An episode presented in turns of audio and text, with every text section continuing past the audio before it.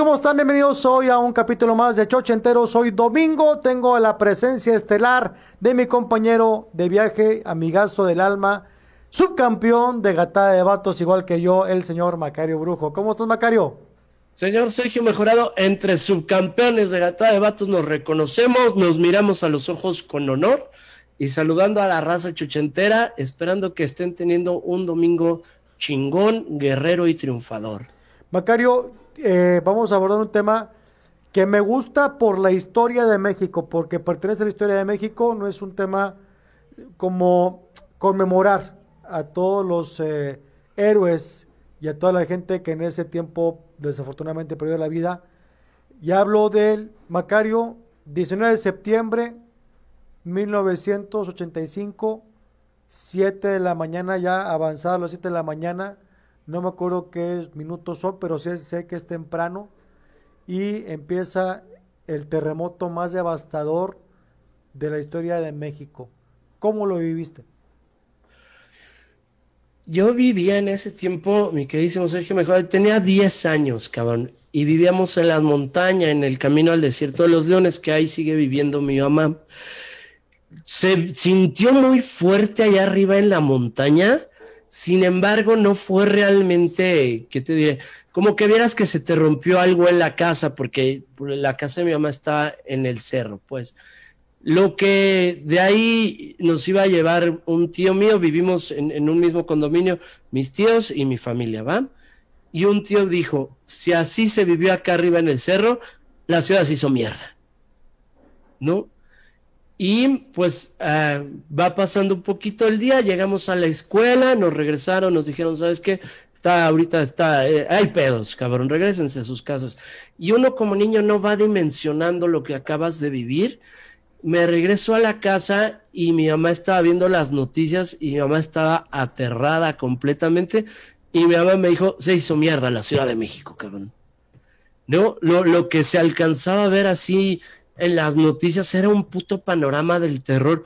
Y como niño, pues sí te cagas, o sea, sí dices, güey, o sea, ya, ya no tenemos ciudad. Había una ciudad y ya no la tenemos.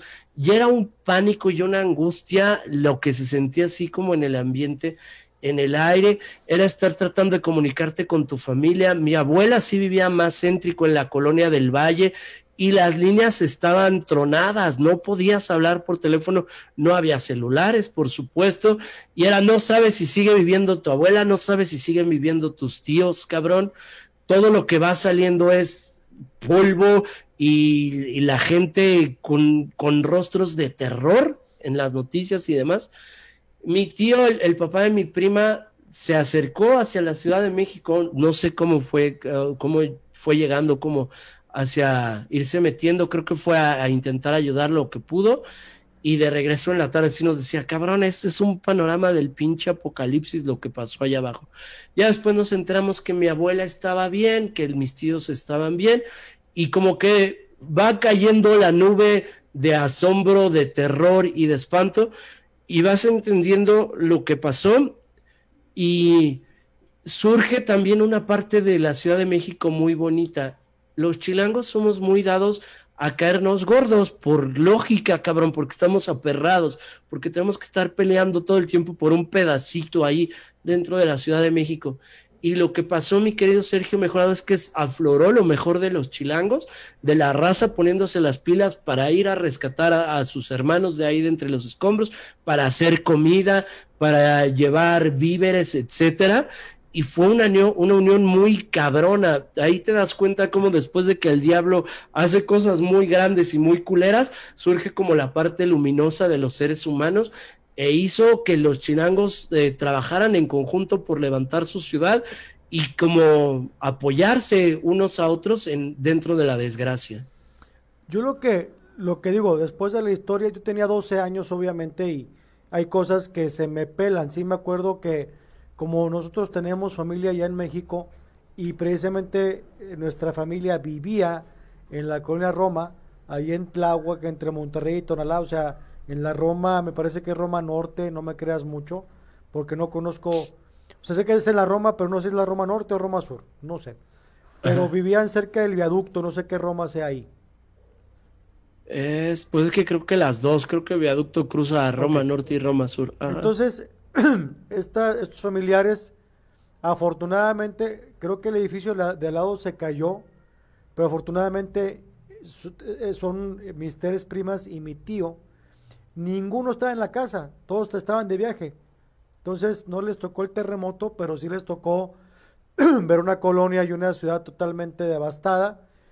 Hay una, hay un programa de YouTube, en YouTube que es todo el seguimiento que le da Jacobo Saludowski, que en aquel tiempo era como el máximo ícono de las noticias en México. Ya le hace un recorrido, me parece que él venía de las lomas, que en las lomas no pasó absolutamente nada. Él agarra todo reforma y él viene describiendo, estoy pasando por el Hotel Reforma en aquel tiempo, estoy pasando por el Ángel, estoy pasando por el, el monumento a, a estoy pasando por el monumento a Colón y todo está muy tranquilo, muy bien. Él ya no sé si de reforma hacia luego el centro es donde empieza el desmadre, ¿no? O sea, no sé si reforma, tú que conoces México eh, mejor que yo, reforma luego creo que hay una parte que se convierte en Benito Juárez para dar al Zócalo, ¿estoy bien? En, sí, tal cual y la situación es que justo pegándole para el centro es lo que era el México de agua, es donde se hicieron las chinampas, que la base de ahí es agua, que ahí es donde empezó toda la, catástrofe ya fuerte, ¿no? Porque tengo entendido, a ver si de forma, si agarras insurgentes en un momento dado. Sí, cruzan, haz de cuenta, tú vienes por reforma y cruza insurgentes. Y si te sigues reforma, si llegas tal cual como hacia Hidalgo, hacia como cerca de Garibaldi, etcétera, o sea, sí vas mucho hacia el centro. Y allá Chapultepec que está cerca, Avenida Chapultepec que está cerca. Sí, muy cerca. Entonces quieren entender que agarró insurgentes, llega a Avenida Chapultepec y ahí es donde es el desmadrote que se cae la antena de Televisa, que es antena de la XW, querida por muchísimos, eh, me parece que ya en aquel tiempo tendría, no sé, 30, 40 años de construida, se cae toda aplastando todo el edificio de noticieros, donde gente muy conocida ahí pues quedó en el temblor, ¿no? Que eso lo hizo como bien aterrador, que dices, estabas viendo en vivo cómo empezaron a decir, bueno, hay un temblor, no se espanten, no sé qué, y acto seguido estás viendo que empieza a patear cabrón y lo estabas viendo en vivo, ¿no? Y de repente se muere la señal y te vas enterando que sí sucedieron ahí grandes catástrofes. Sí, terrible, me acuerdo, pues imagínate gente que estaba, eh, me parece que en la época de los, de los ochentas, eh, sí había el noticiero de la mañana donde entraban los conductores y locutores a las seis de la mañana para, pues, eh, todo, eh, aventarse el noticiero de la mañana.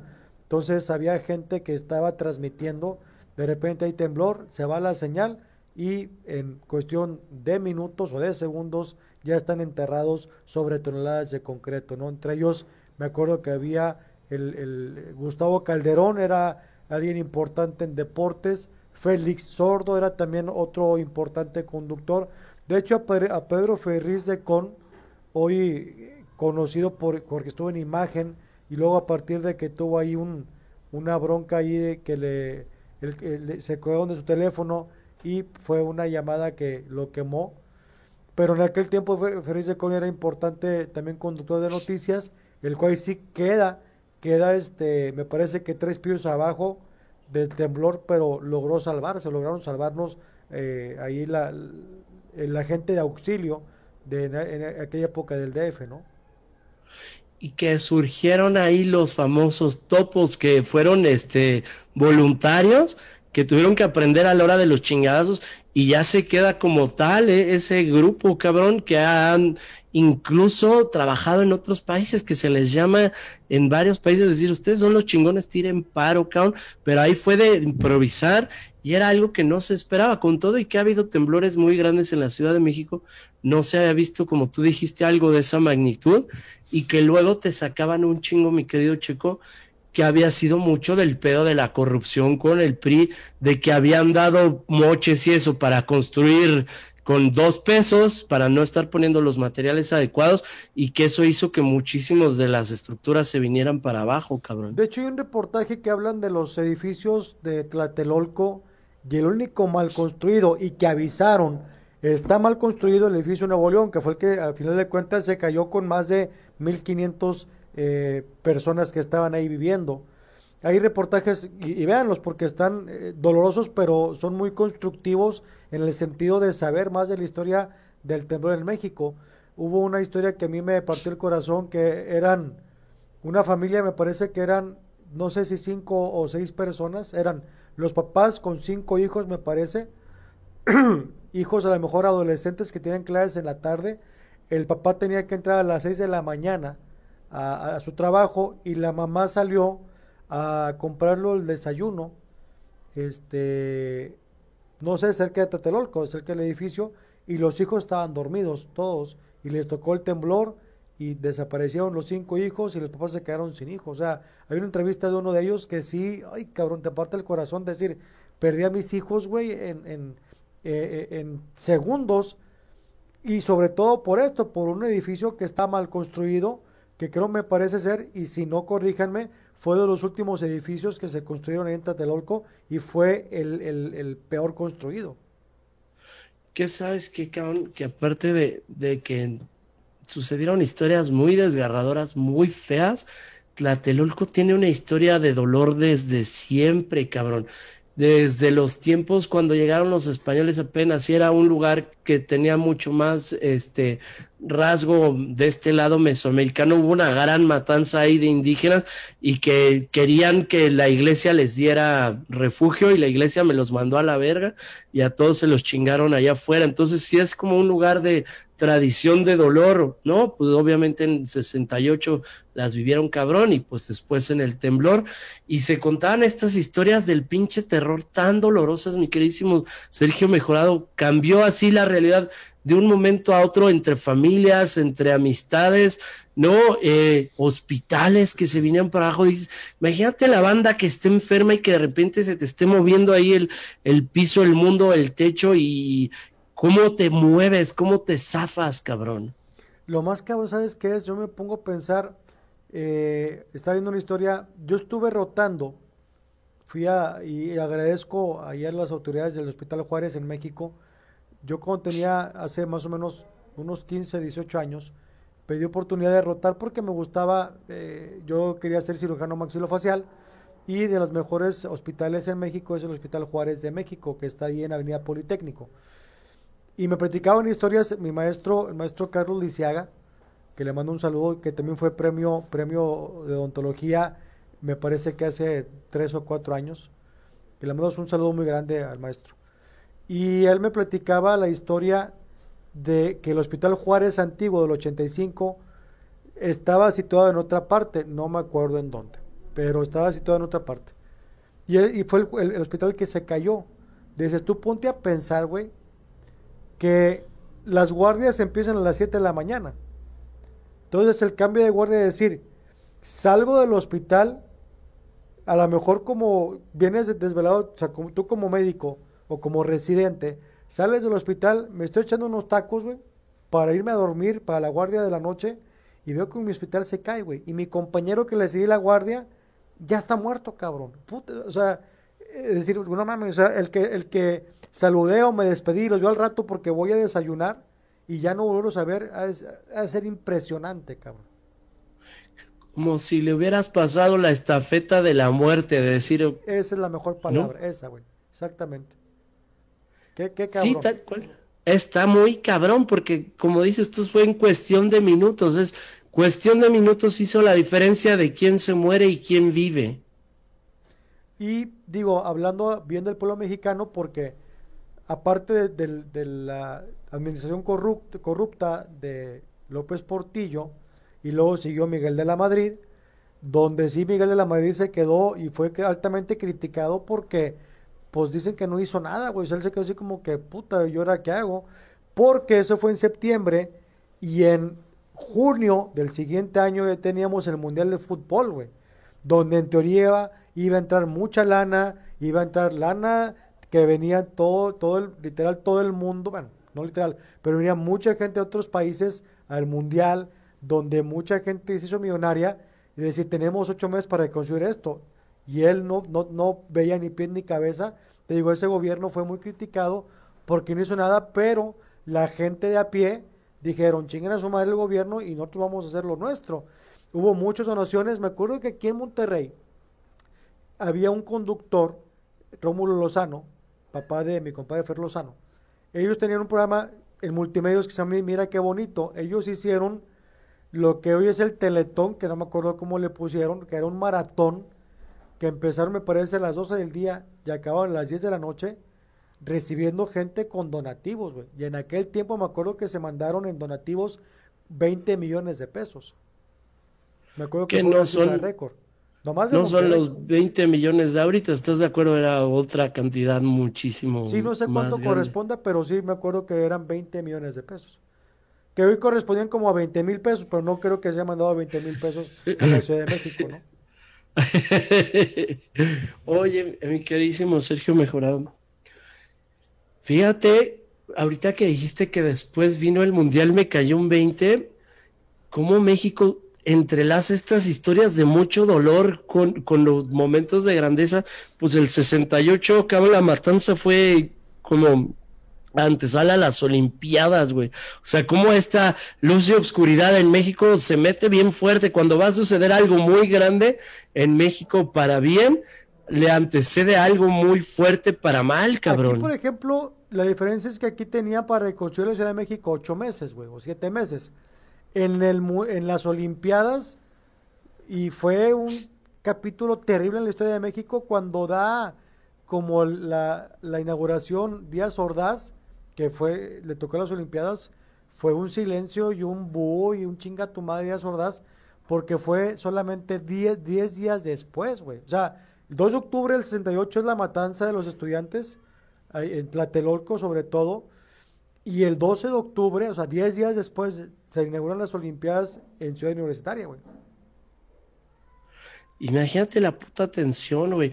Es que sí vivimos historias de mucho dolor y de mucha luz en México. Yo siento que los mexicanos nos hacemos grandes en la desgracia, sinceramente. No es que nos encante, pero así nos toca.